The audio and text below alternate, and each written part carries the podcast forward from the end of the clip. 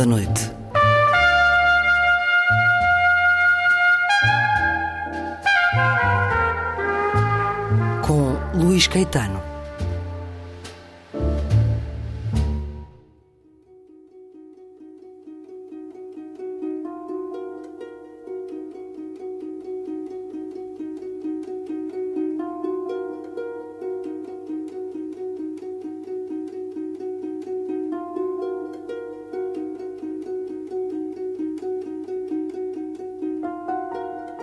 Não esperar, não esperar demasiado.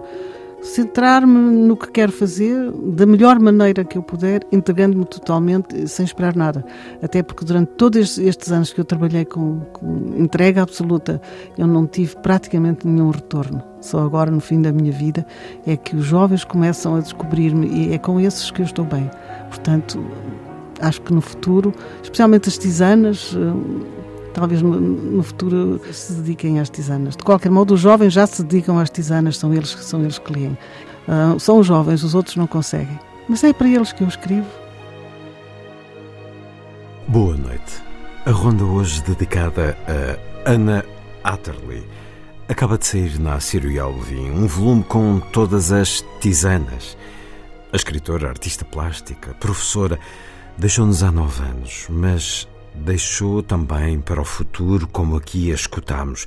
Na próxima hora, Ana Atterley, em voz própria, sobre as tisanas e não só. Em tudo o que escreveu sobressaía a verificação do extraordinário e a disponibilidade para o espanto. Vou também conversar com quem a conheceu e conhece profundamente a obra. Ana Marques Gastão, responsável pela edição e pós-fácil das Tisanas agora publicadas num volume em capa dura para que melhor perdure no futuro que a autora conquistou.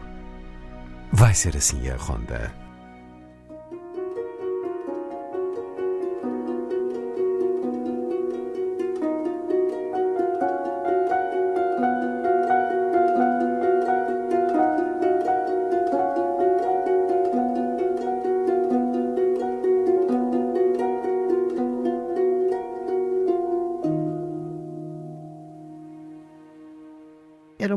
Duas serpentes que não gostavam uma da outra.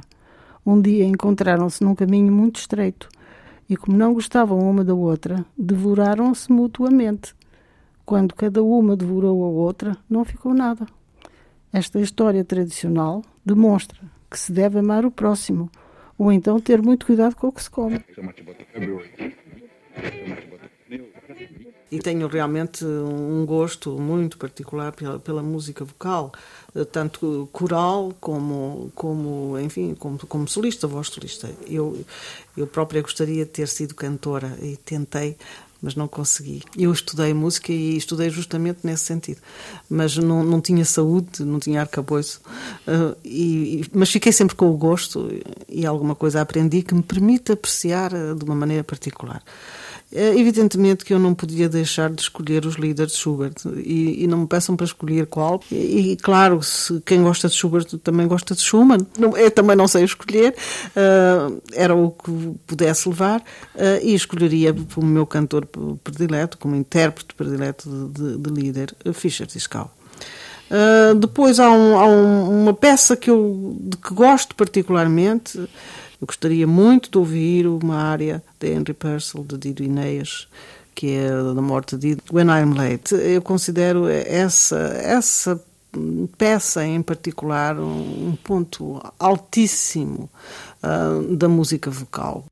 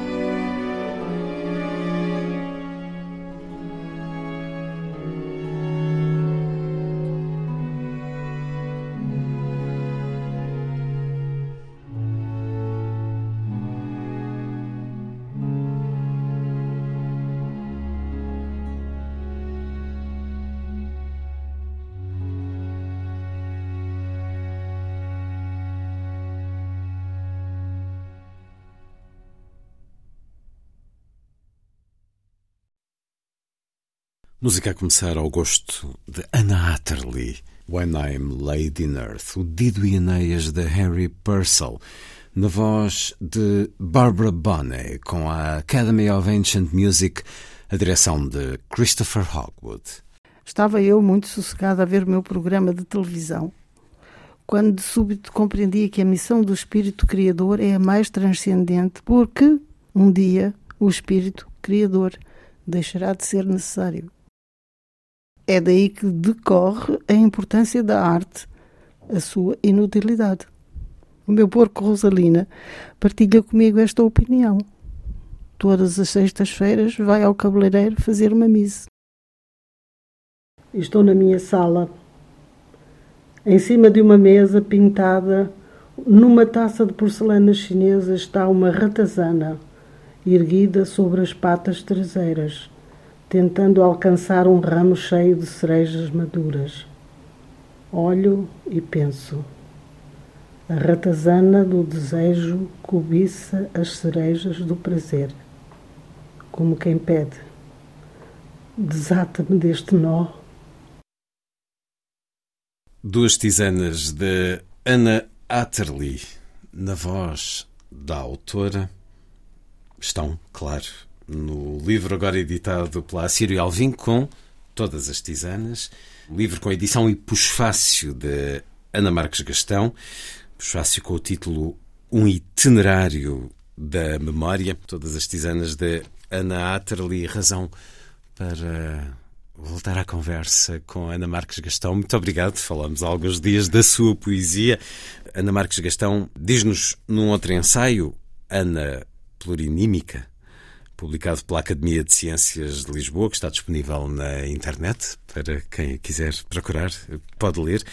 Aqui nos fala dos rasgões da arte da Ana Atterley e do, do modo singularíssimo como ela marcou a literatura e a arte no século XX. Ana Marques Gastão, que editou um volume de ensaios dedicado a Ana Atterley, Esperança e Desejo, é consultora da Cátedra Ana Atterley da Universidade de Berkeley, na Califórnia. Diz-nos no ensaio que li eh, que podemos entrar de muitas maneiras nas tisanas de Anna Atterley.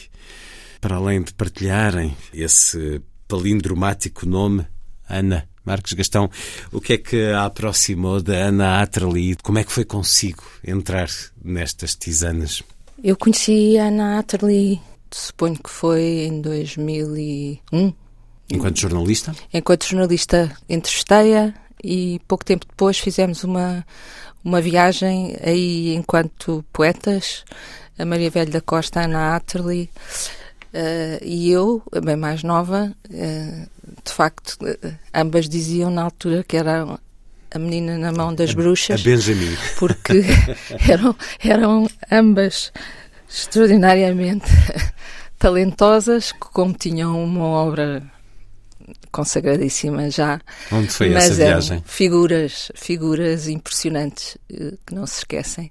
Foi uma viagem para nunca mais esquecer. É um festival literário?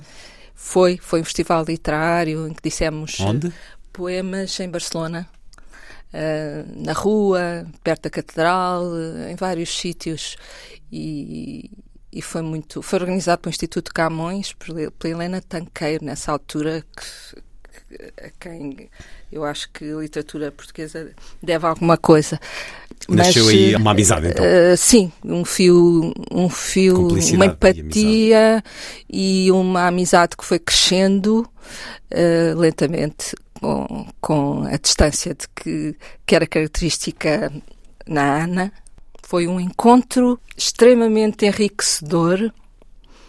É uma pessoa marcante na minha vida que tinha a literatura no meio, claro, porque ambas éramos uh, poetas, mas uh, foi natural.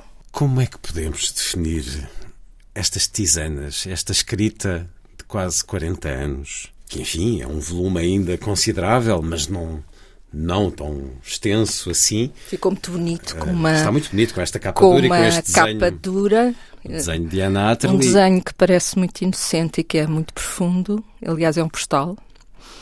É um postal uh, que está na coleção uh, do CAM, da Fundação Gulbenkian. Um, é uma onda que parece estar por cima de uma paisagem. De uma cidade. cidade Porque a, a Ana York. fala das tisanas como uma cidade-estado. Uhum. A cidade-estado que remete para a cidade feliz, entre aspas, de Platão, não é? De uma forma irónica, porque são sempre textos, os das tisanas, uh, com aspectos críticos uh, muito ferozes, são muito irónicos um, e muito muito críticos em relação à sociedade em que vivemos. Nós temos esta circunstância de ela ter falado muito sobre as tisanas. Temos aqui um texto de apresentação da sim, própria sim, Ana Atterley, sim. mas... Ela tinha esse cuidado. Ela sempre, a Ana Atterley tinha a consciência de que não era entendida em determinados públicos. Tinha consciência ou tinha o receio?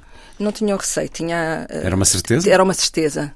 Era uma certeza de que era difícil entenderem, não é?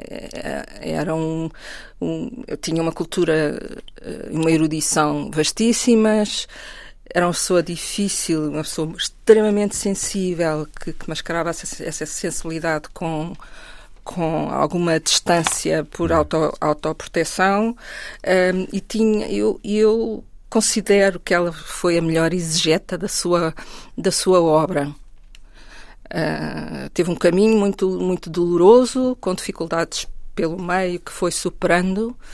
Uh, já fez o doutoramento muito tarde, mas já com uma obra publicada e sempre transgredindo.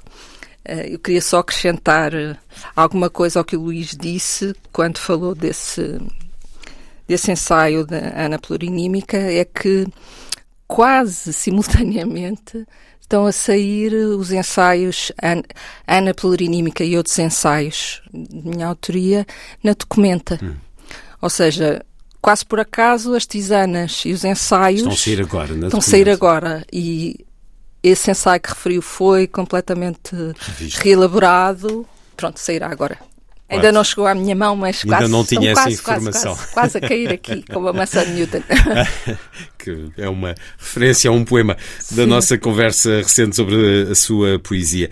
Há essa ironia quase existencialista, como também como se ela dissesse às vezes, e nesta, nesta tisana, escutámos a tisana 11 e a tisana 451, aquela tisana 11 é é de uma ironia tão eh, marcante, quase como se dissesse: não, não levem a vida demasiado a sério. Isto sou eu, na minha interpretação, não quero dizer que assim seja, mas é, há essa consciência de que as tisanas são textos interpretativos, são micronarrativas, depois há aqui evocação de conceitos orientais, eh, não falamos de haikus, mas de koans, narrativas curtas com aspectos que não pertencem à ordem do racional, ora, logo a partir daí terá que ser muito subjetivo, eh, terá que ser diferentemente interpretado por cada um.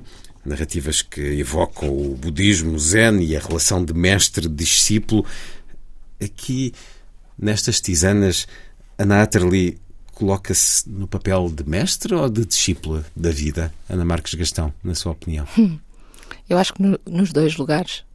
Nos dois lugares. Olhando para trás, Ana, Ana Atterley era uma tisana viva. Hum. Ou seja, eu assisti a momentos em que em que aquilo que nós consideramos uma tisana, esta micronarrativa ou poema em prosa, como quisermos chamar, era algo que ela dizia numa circunstância cotidiana. Que, que saía naturalmente. Que devia estar um gravador ao pé. Sim, ela foi cantora, deixou de poder cantar por razões de saúde, teve uma tuberculose e o médico ofereceu-lhe uma, uma caneta de tinta permanente e disse: escreva, porque deixou de poder cantar. Por isso é que a música é tão importante em toda, em toda a obra. E usou isso, essa sua cultura musical, na escrita, de uma forma modular assim como reinventou o, o, o, barroco.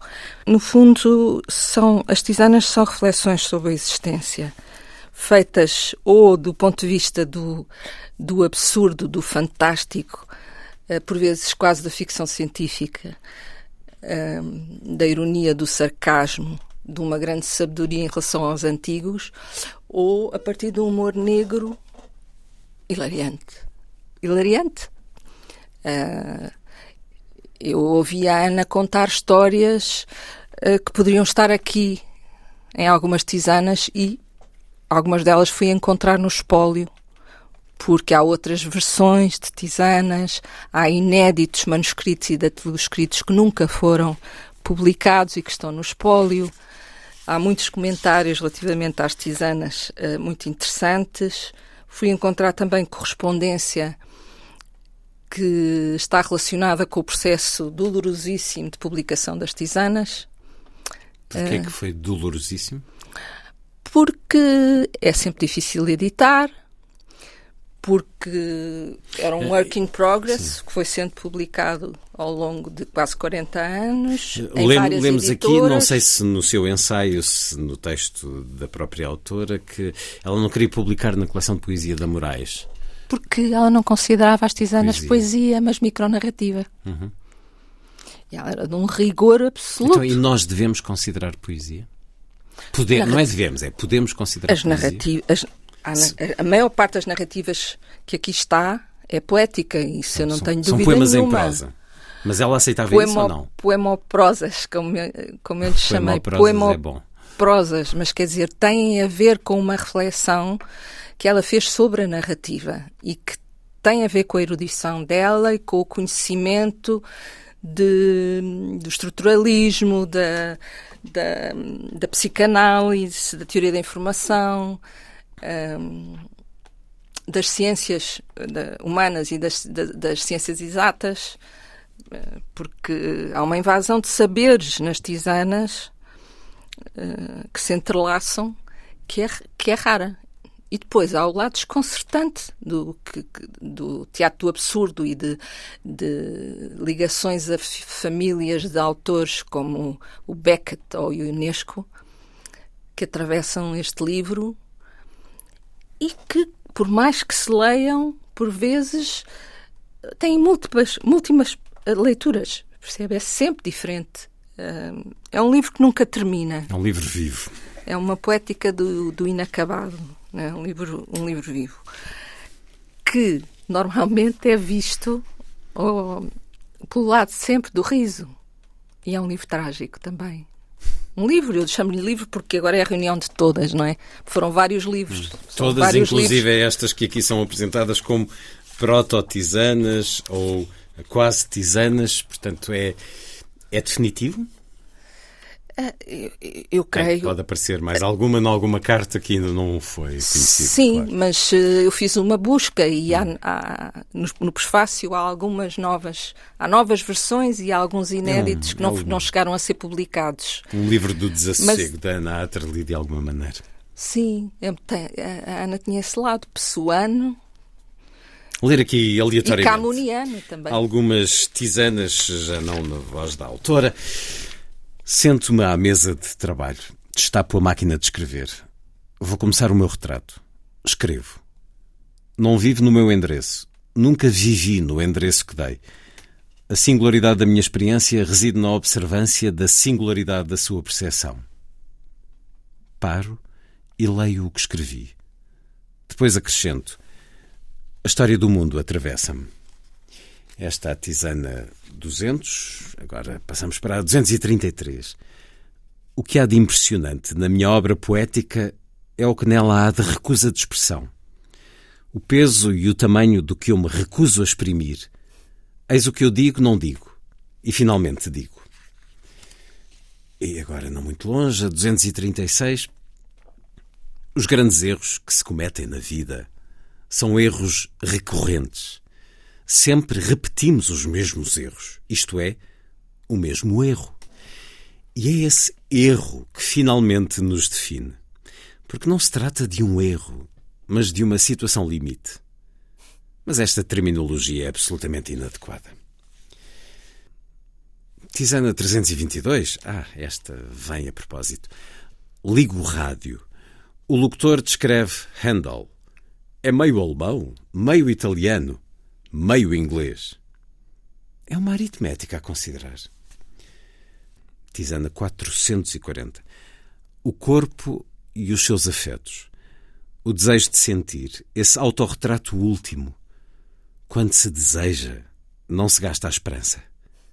Quer-se ter asas, brilhar no escuro, quando já nada se vê e só se pressente. Aspirar à quietude descobrindo o caos, a catástrofe, a sombra enorme do nosso ser em queda. Enfim, algumas destas tisanas, deste mundo em que podemos abrir em qualquer página ou podemos seguir na pelgada cronológica temporal. E isso foi também uma questão na edição. Uh, nem sempre as tisanas foram publicadas pela ordem numérica, houve também por temáticas, se bem me recordo. Ana Marques Gastão. Não, não são, não são datadas. Não são, são datadas. entradas fragmentárias, mas uh, sem data. Não têm data. Mas com numeração. No espólio, sempre com numeração. E essa numeração não nos dá uma sequência cronológica? É, não sei. Não lhe sei dizer. Só ela mesmo. Parece. Sim, porque a organização hum. é pessoal.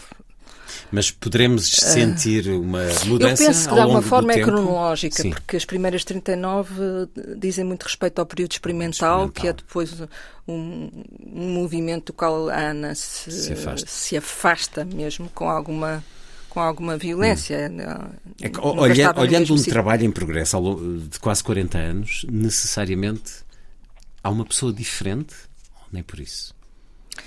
Uh, eu encontro sempre a mesma Ana Atterley, por vezes mais uh, inocente e lírica, mais luz, outras vezes mais, mais mordaz uh, e sarcástica, mas sempre profunda. Eu, eu considero As Tisanas, na sua unidade, um poema filosófico. Um, e, simultaneamente, um, passa a redundância, um poema artístico, passa por todas as artes. Também é um itinerário de viagens por, nos sítios por onde, onde, onde a Natalie viajou. Hum. Uh, portanto, de alguma forma, é sempre um, um, auto, um autorretrato com muito de silêncio e muito de oculto. Não por acaso a outra edição, de 2006, que eram 463 tisanas, uh, tem um autorretrato pintado pela Ana, desenhado pela Ana, que não tem boca. Mudo. É por isso. Mas, uh, quer dizer, por, por trás do riso, não é? Desta coisa de do porco rosalina que faz misa, do esparguete que é de vidro, do, dos dentes tigre que correm pelo tapete, das borboletas que servem de leque ao monoasa. Há uma tragicidade que reflete sobre a condição humana uh, muito impressionante. Ela usa a expressão martírio, relatório do meu martírio.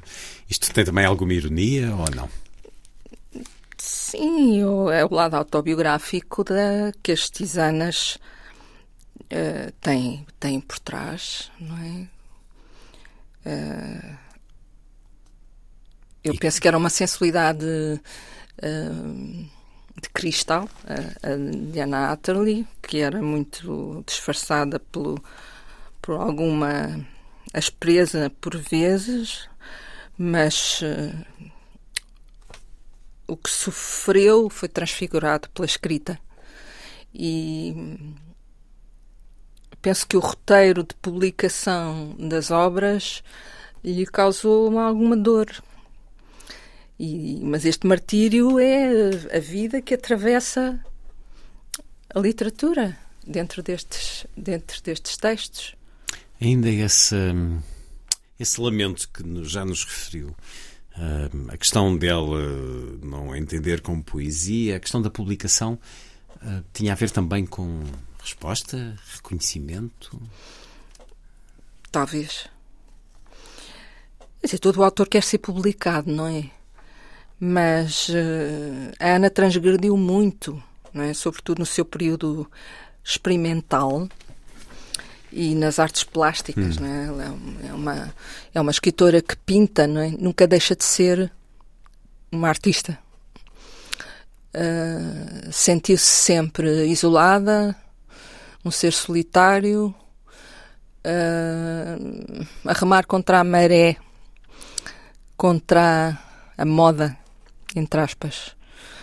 Uh, e, e, houve alguma violência relativamente a trabalhos que fez. É? Os trabalhos do experimentalismo uhum. são de uma, de uma dificuldade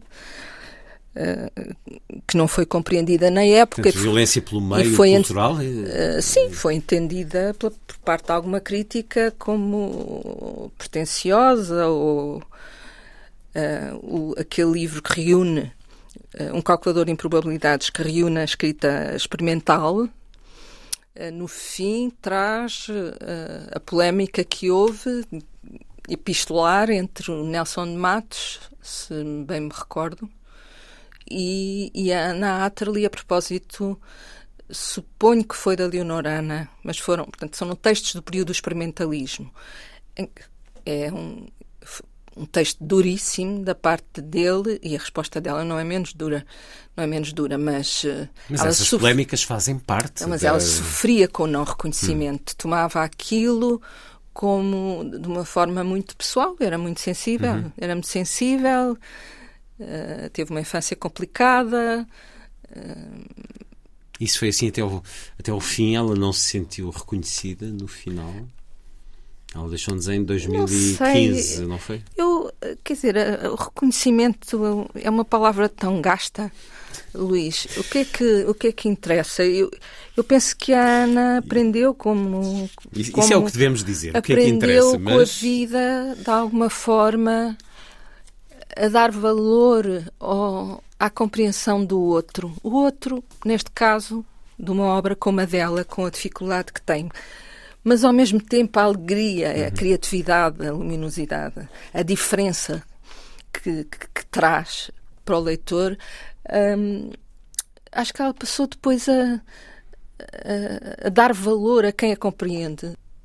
O leitor, se for único, é único, mas é, é o que importa. É um mundo.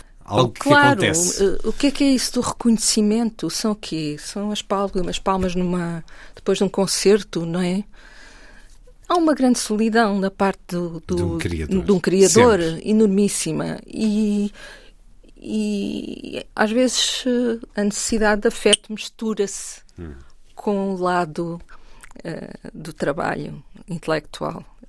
Eu penso que muitos artistas sofreram com isso. Mas ela pacificou-se com o tempo ou não? Uh, sim, por vezes. Era irregular. Era irregular. Como a musa. Destas tisanas, na edição que tem à sua frente, quer-nos dar uma ou duas? Venha daí também na sua leitura da Marcos Gastão algumas destas tisanas da Ana Atterley. Estou na praia. É um dia excepcionalmente quente. De repente, um golpe de vento arranca-me o chapéu de palha, erguendo tão alto que parecia um papagaio lançado de cima de um monte. Corro pela areia tentando apanhá-lo, mas ele vai velocíssimo. Continuo a correr.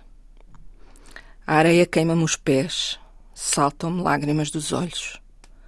Não posso correr mais. Não consigo continuar nem regressar. Sinto-me desesperada, caio no chão. Vou ficar aqui e morrer queimada. Depois, claro, o chapéu pousou simplesmente a meu lado. Uma outra.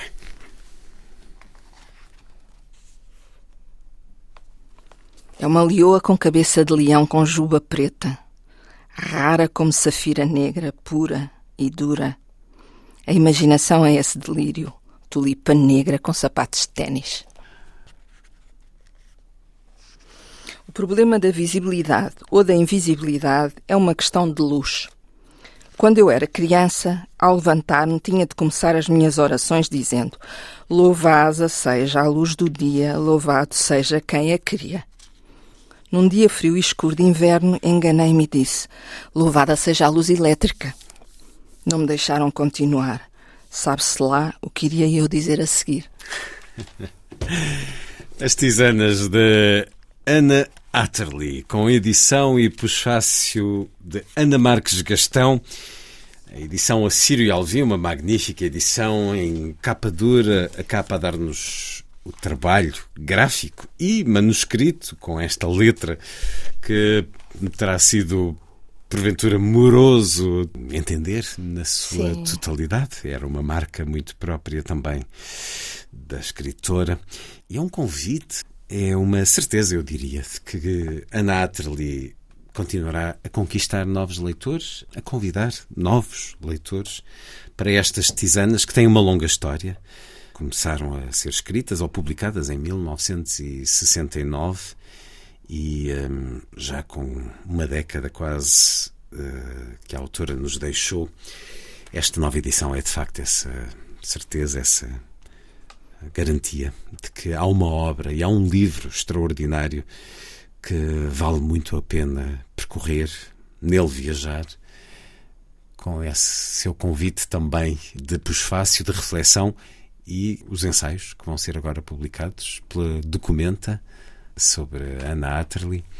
Só gostava que, a partir desta decifração do manuscrito, que foi difícil, contei com o apoio de, de uma paleógrafa que muito estimo, a Ana Cristina Costa Gomes, e a, a quem agradeço, mas gostaria de deixar aqui Uh, um desejo que, este, que esta obra, que este livro, que estas tisanas sejam este novo Lázarus que a, de que a Ana fala no manuscrito decifrado para uma vida que deixou marca, que deixou muita luz. Continuará, porque assim é a literatura, a poesia ou a narrativa poética. As tisanas de Ana Atterley, nesta nova edição, Ana Marques Gastão. Muito obrigado por Muito ter obrigada, regressado à antena. Muito obrigada, Luís. É claro que eu sou uma apaixonada da época barroca, de, de, todas as produções, pintura, música, e evidentemente sou uma apaixonada incondicional de João Sebastião Bach, que eu também uh, estudei. Uh, eu adoro, como toda a gente, creio, que conhece música, gosta dos concertos branco-burgueses, eu escolheria o número 5. Tenho uma predileção pelo número 5.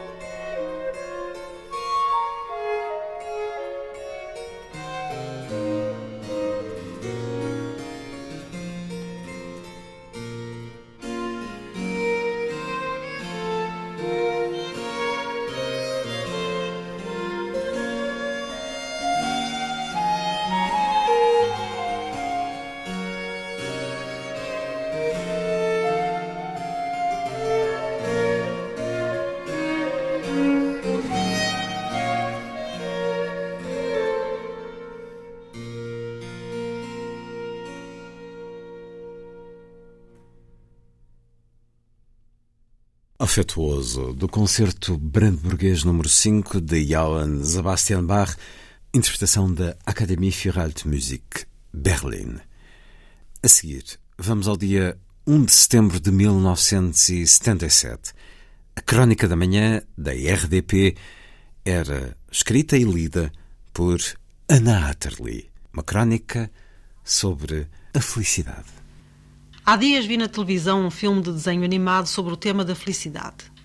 Tratava-se de um filme de origem italiana, aliás excelente, que contava uma história que devia fazer parte de uma série, pois tratava-se nitidamente de um episódio de um percurso muito mais vasto, na qual um homenzito pequenito e gordito, acompanhado do seu cãozito, procura a felicidade, o país ou o lugar onde pudesse ser feliz, pois ele, um pequeno funcionário a quem o patrão obviamente maltrata, vive numa feia cidade, só, com o seu cão, triste e acabrunhado pela mediocridade da sua existência sem fantasia e sem perspectivas.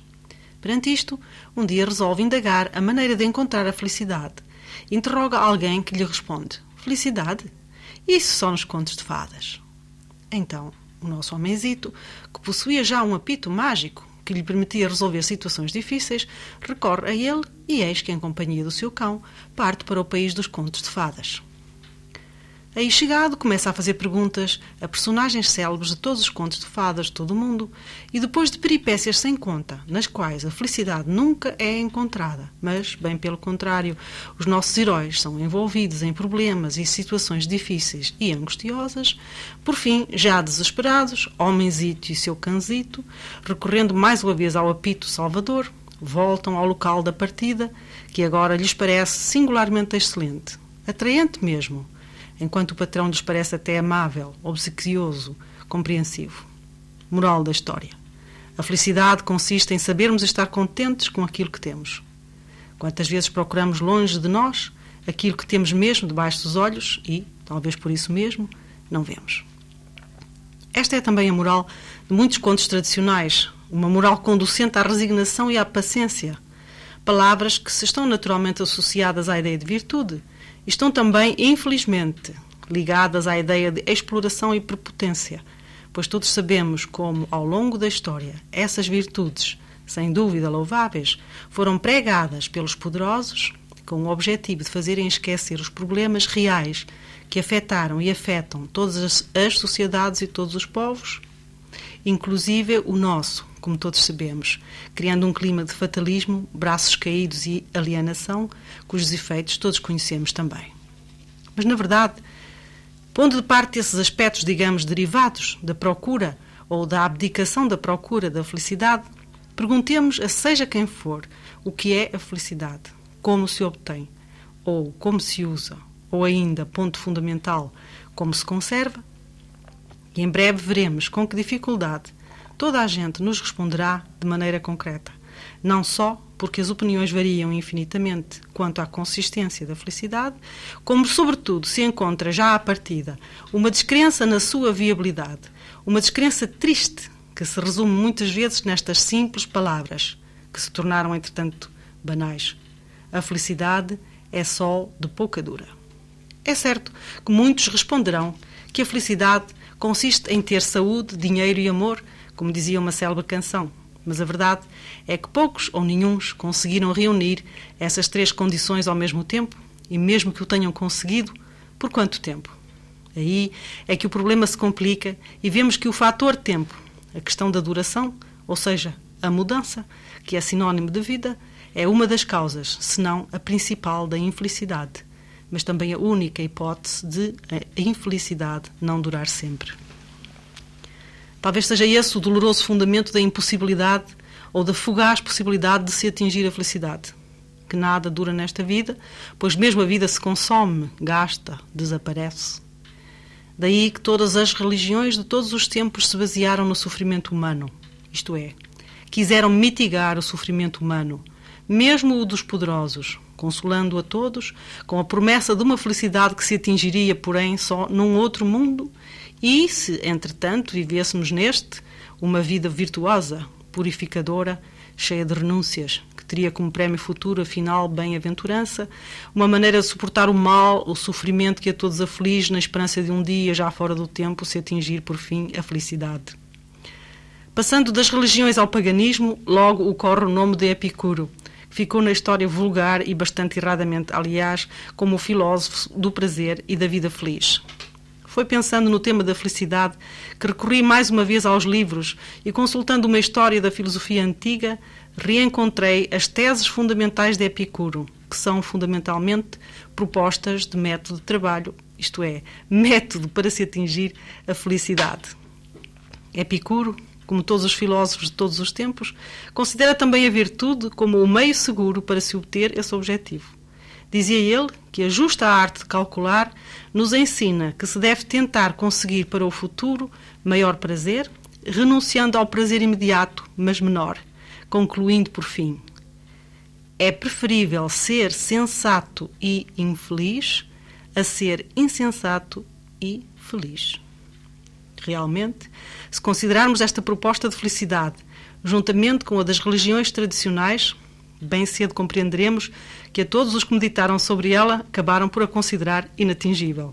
De facto, se a felicidade não é algo que surge espontaneamente, uma qualidade intrínseca da existência, e não é tão pouco um conto de fadas, mas sim a consequência de um esforço enorme, prolongado, diário, de todos os instantes mesmo, obrigando a uma total devoção, aplicação, vigilância quanto ao bem proceder, ao bem pensar, ao bem viver virtuoso, realmente quem quer ou quem pode pôr em prática esse método. Quem quer ser sensato e infeliz em vez de insensato e feliz. Francamente, depois das férias, ou durante as férias, para aqueles que ainda estão nesse paraíso temporário, quem poderá responder em que consiste realmente a felicidade, como se obtém, como se mantém, se por acaso se atinge. Responda quem souber. A Crónica da Manhã, da Radiodifusão Portuguesa, a 1 de setembro de 1977. Escrita e lida por Ana Atterley, uma crónica sobre a felicidade. Na emissão de hoje, a música é escolhida por Ana Atterley. Escutámo-la há pouco a dizer sobre a preferência, o gosto pelos líderes de Schubert na voz de Dietrich Fischer-Dieskau.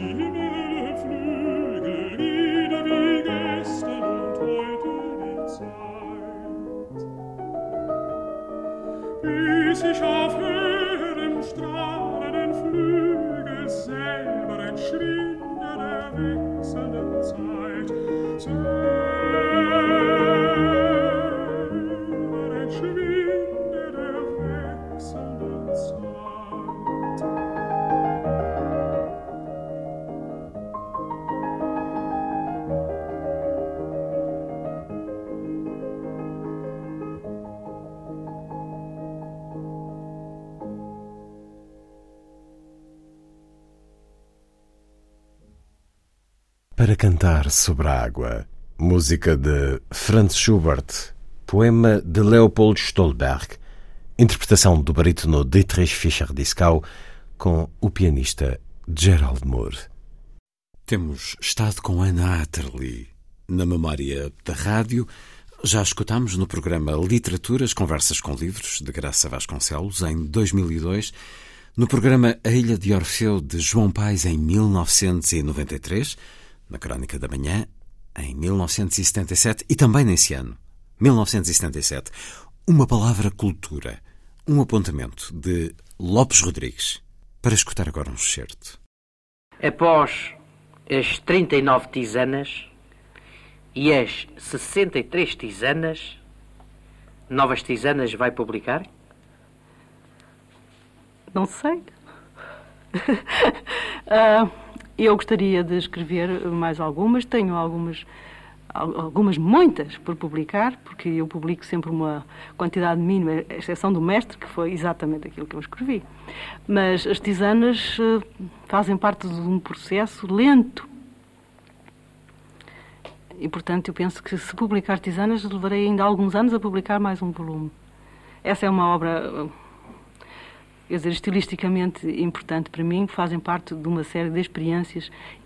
A construção da obra é no momento da escrita e depois no momento da atividade crítica que o autor exerce em relação à própria obra que produziu, que verdadeiramente a obra se cria. Portanto, eu, em relação às tisanas, tenho esse processo.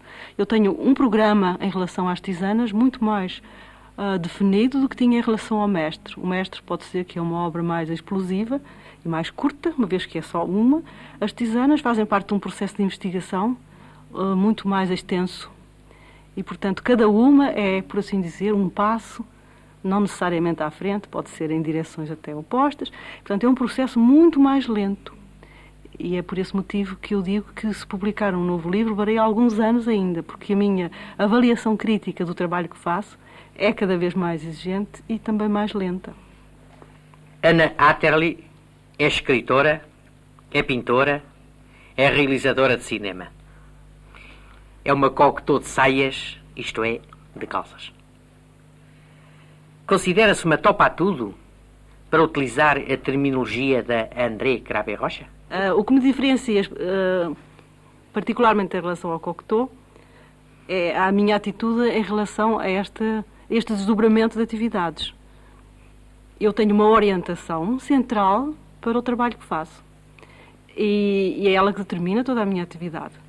Eu não posso dizer que esteja de posse dos dados interiores que levaram Cocteau a tentar as diversas formas de expressão. Mas, eh, pela obra produzida, posso verificar que havia uma diferença grande na maneira de encarar esse desdobramento. Esse desdobramento, considerado em geral, uh, e de uma maneira geral também as pessoas dizem que é diletante aquele que se entrega a vários tipos de atividade, é porque pensam fundamentalmente que há diversidade entre as diferentes atividades. Exato. E eu não penso assim. Penso que elas, além de serem concomitantes, eh, são ainda mais do que concomitantes, são uh, com, consequentes e, no meu caso particular, são verdadeiramente ditadas por uma orientação central, ao núcleo do qual estas atividades partem. Eu comecei, começo por escrever e, como a minha escrita se orientou no sentido da pesquisa, essa pesquisa vai forçosamente levar-me à investigação nos ramos em que a escrita uh, se desdobra, porque eu considero a escrita não apenas no aspecto literário, que diria, portanto, respeito àquela tradição da, da escrita literária, mas considero que essa relação da, da, literatura com as artes, que imediatamente ligadas a elas, como seja a pintura e agora depois o cinema, uh, não são diferentes atividades, mas são outros aspectos da mesma atividade. Talvez o Cocteau tenha pensado um pouco assim, ou talvez não. Eh, vamos talvez abstrair agora disso. No meu caso, eu começo por escrever e dedico-me à investigação dentro da escrita literária. Portanto, eu faço parte do grupo da poesia experimental e ao, ao ingressar, por assim dizer, na poesia experimental, eu imediatamente tenho que enveredar pelo caminho da pesquisa visual. Uh, ao fazer poesia experimental, tenho que fazer poesia visual. Essa poesia visual leva-me à investigação da literatura do passado, até aos alexandrinos e, e mais para trás, e, portanto, eu começo a desenvolver uma aptidão que tinha para o desenho, não como investigação do desenho em si, ou seja, dentro das artes plásticas estritamente, mas sempre ligada à investigação da língua. E como a pintura hoje é considerada também uma linguagem, já usando a terminologia moderna, não é? eu não faço mais que investigar a linguagem nos seus múltiplos aspectos. Trata-se sempre disso. Quando eu vou para o cinema, faço exatamente a mesma coisa. Estou a tentar investigar as relações que existem entre texto e imagem. Ou seja, se o texto, um texto literário, é formado de imagens, essas imagens podem ser transpostas graficamente pelo desenho e pintura ou, por exemplo, pelo cinema ou pelos audiovisuais. Portanto, é mais que concomitante é realmente a mesma forma que se manifesta de alguma maneira diversa, mas não tanto. Portanto, o meu trabalho, eu não estou aqui a defender uma coerência excepcional em relação a outras pessoas que fizeram uh, tentativas nos diferentes campos. No meu caso, é realmente assim. E quando eu vou fazer cinema, eu vou investigar as possibilidades da relação texto-imagem a partir desta concepção que eu tenho central do texto que é uma concepção minha contemporânea, não é? Portanto, estou Exato. dentro do meu tempo e corresponde ao meu temperamento também. Eu não, não me considero nada versátil. Acho que sou pouquíssimo versátil e a prova é que de cada vez que eu vou investigar uma área destas, eu tenho uma necessidade de especialização e faço-a. Por caso no cinema, por exemplo, eu não, não me limitei, entre aspas, a fazer cinema, fui tirar um curso de cinema, diplomei em cinema, investiguei tecnicamente tudo o que pude, continuo a fazer essa investigação. Em Londres? Sim, diplomei-me em Inglaterra e atualmente sou professora de cinema na Escola Nacional de Cinema e no Centro de Arte e Comunicação Visual, ARCO. Portanto, eu especializei-me aí, portanto, isso é o contrário do diletante. Eu especializei-me nessa área. A literatura eu também me especializo porque, evidentemente, estou dentro das letras, até do ponto de vista académico. Quanto à pintura, eu realmente não tenho curso de pintura, mas eu também não posso considerar-me pintora e nunca me apresentei como tal, embora tenha feito exposições de pintura, mas essa pintura é uma pintura especial. Só uh, participei em atividades de vanguarda, mesmo dentro das artes visuais. Portanto, eu não sou uma pessoa que tem três atividades distintas, mas tenho uma atividade central, que é a de investigação, a qual se manifesta destas três formas. A emissão de hoje, dedicada a Anna Atterley, a propósito da publicação de Todas as Tisanas, com a edição e pós-fácil de Ana Marques Gastão, a chancela Assírio e Alvim. Para terminar, leia um texto de um livro intitulado Poemas de Crítica e de Revolta que escrevi durante os anos 60. Esse texto, se se pode dizer que ilustra um período bem determinado em décadas, também pode dizer respeito a qualquer época, pois a história de um povo, escrita pelos poetas, não para em nenhum passado ou em nenhum presente. O primeiro ato revolucionário é aprender. Tenho diante de mim a grande interrogação coletiva em tropel. Sinto que estamos escassamente docentes, curvos sobre o papel demasiado de máquina de escrever ao lado. A agressão, de tão enorme, parece que não fere já o povo curvo, mas bate, bate sobre o seu dorso escuro. Procuro o volume da agressão, ergo o braço, o punho. meu braço rema no vento, virtual hélice, palma. Não sei a quem peço vãmente. Matam-te por tuas mãos. Acorda!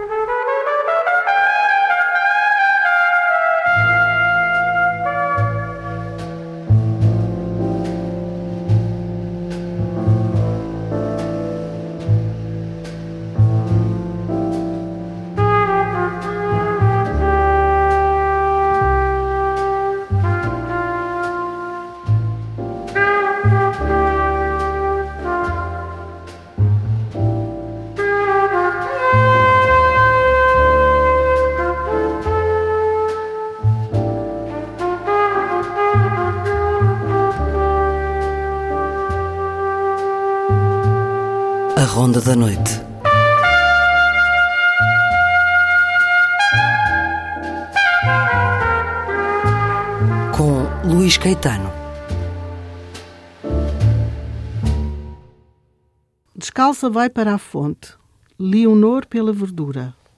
Para a fonte vai segura, Leonor e não formosa. Vai descalça, vai verdura, Leonor pela formosa, e não segura, verdura e não vai para a fonte, vai Leonor, e vai descalça pela fonte, para a descalça verdura. A fonte vai descalça, pela Leonor verdura, pela segura, pela formosa, para a descalça, pela e não vai para a Leonor. Vai e não para, pela formosa, não para a fonte e Leonor. Vai não verdura, pela descalça, para a segura. E não para vai, não para a fonte, Leonor para segura vai, para não descalça.